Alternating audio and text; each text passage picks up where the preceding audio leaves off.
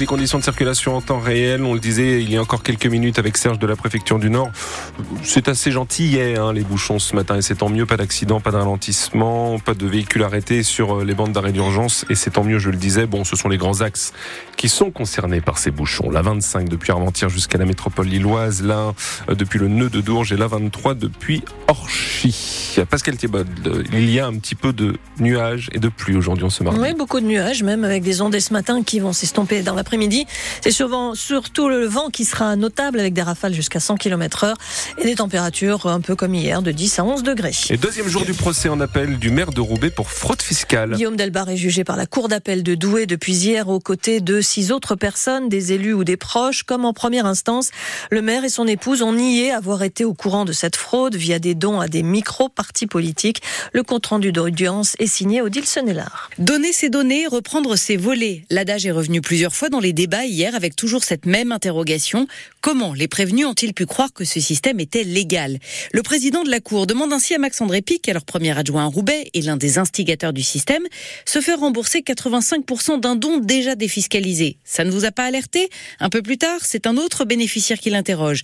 Vous avez cru à un miracle, à un jeu de la Française des Jeux? À la barre, tous font la même réponse. Ils y ont cru parce qu'ils avaient confiance en Max André Pic et qu'il leur avait affirmé que c'était légal. Mais si c'était légal, interroge l'avocate d'une des parties civiles, pourquoi passer par une société écran? Pourquoi fournir aux enquêteurs une fausse comptabilité? Et puis il y a le cas un peu à part des époux d'Elbar. Lui, entendu seulement 15 minutes hier, qui affirme n'avoir jamais été mis au courant de ce montage, qu'il ne s'occupait pas des comptes du couple, et son épouse affirme elle que les instigateurs lui ont simplement dit qu'il s'agissait de remboursement de frais de campagne et qu'il transitait désormais par un autre compte. Je n'ai pas prêté attention à ces détails, a-t-elle expliqué hier à la barre. Le procès se poursuit aujourd'hui. La Cour d'appel va entendre aujourd'hui la plaidoirie des parties civiles, l'État euh, partie civile donc dans ce dossier. Le meurtrier de Dominique Bernard, tué le 13 octobre devant le lycée euh, Gambetta Carnot d'Arras, n'a pas frappé au hasard. C'est ce qu'on apprend au travers de son interrogatoire le 10 novembre devant la juge d'instruction chargée du dossier. Il indique que le professeur de français était bien sa cible, qu'il avait repéré les lieux plusieurs semaines auparavant. Précise qu'il ne ciblait pas l'homme, mais son métier, donc professeur de français, symbole de tout ce qu'il rejette, la démocratie ou encore les droits de l'homme. L'association Utopia 56, qui vient en aide aux migrants, a déposé plainte auprès du parquet de Boulogne-sur-Mer contre la préfecture maritime de la Manche et de la mer du Nord et contre les gardes-côtes britanniques pour homicide involontaire et omission de porter secours. L'affaire remonte au 14 décembre 2022. Cette nuit-là, le naufrage d'un bateau, 39 personnes secourues, mais 4 décédés. Utopia s'interroge sur le déclenchement des secours entre des Britanniques qui tardent à envoyer de l'aide et des Français qui n'auraient pas répondu à l'appel des naufragés.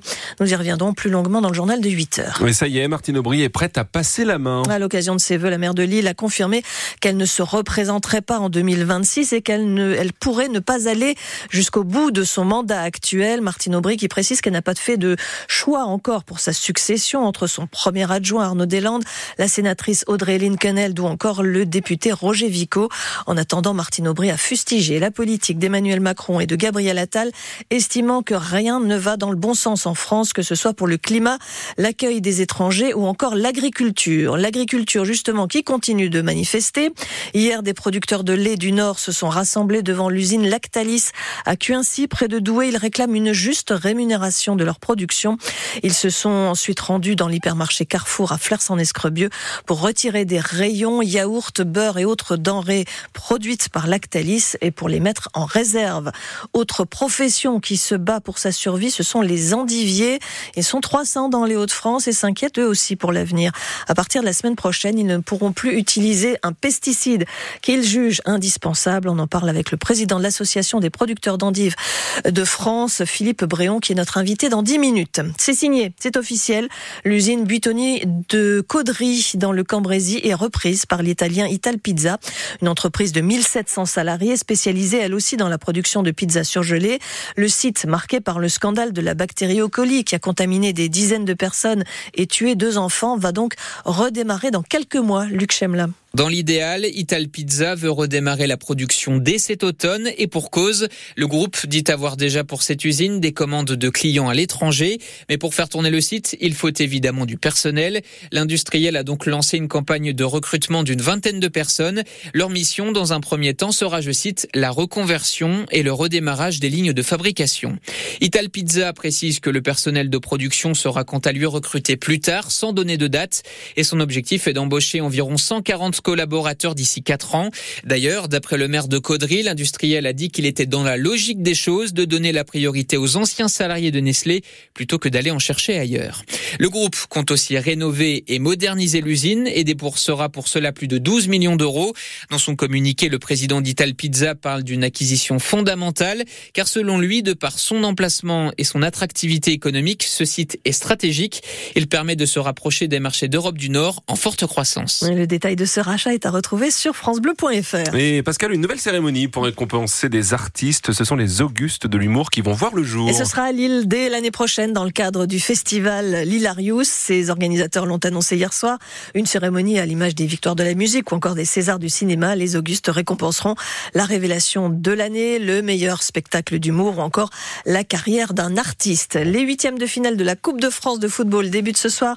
Premier match, Sochaux, déjà tombeur de deux Ligue 2, espère venir à bout de Rennes ce soir. Le match se joue à guichet fermé au Stade Bonal. Demain, vous pourrez suivre le déplacement de Valenciennes à Saint-Priest et de Lille à Lyon.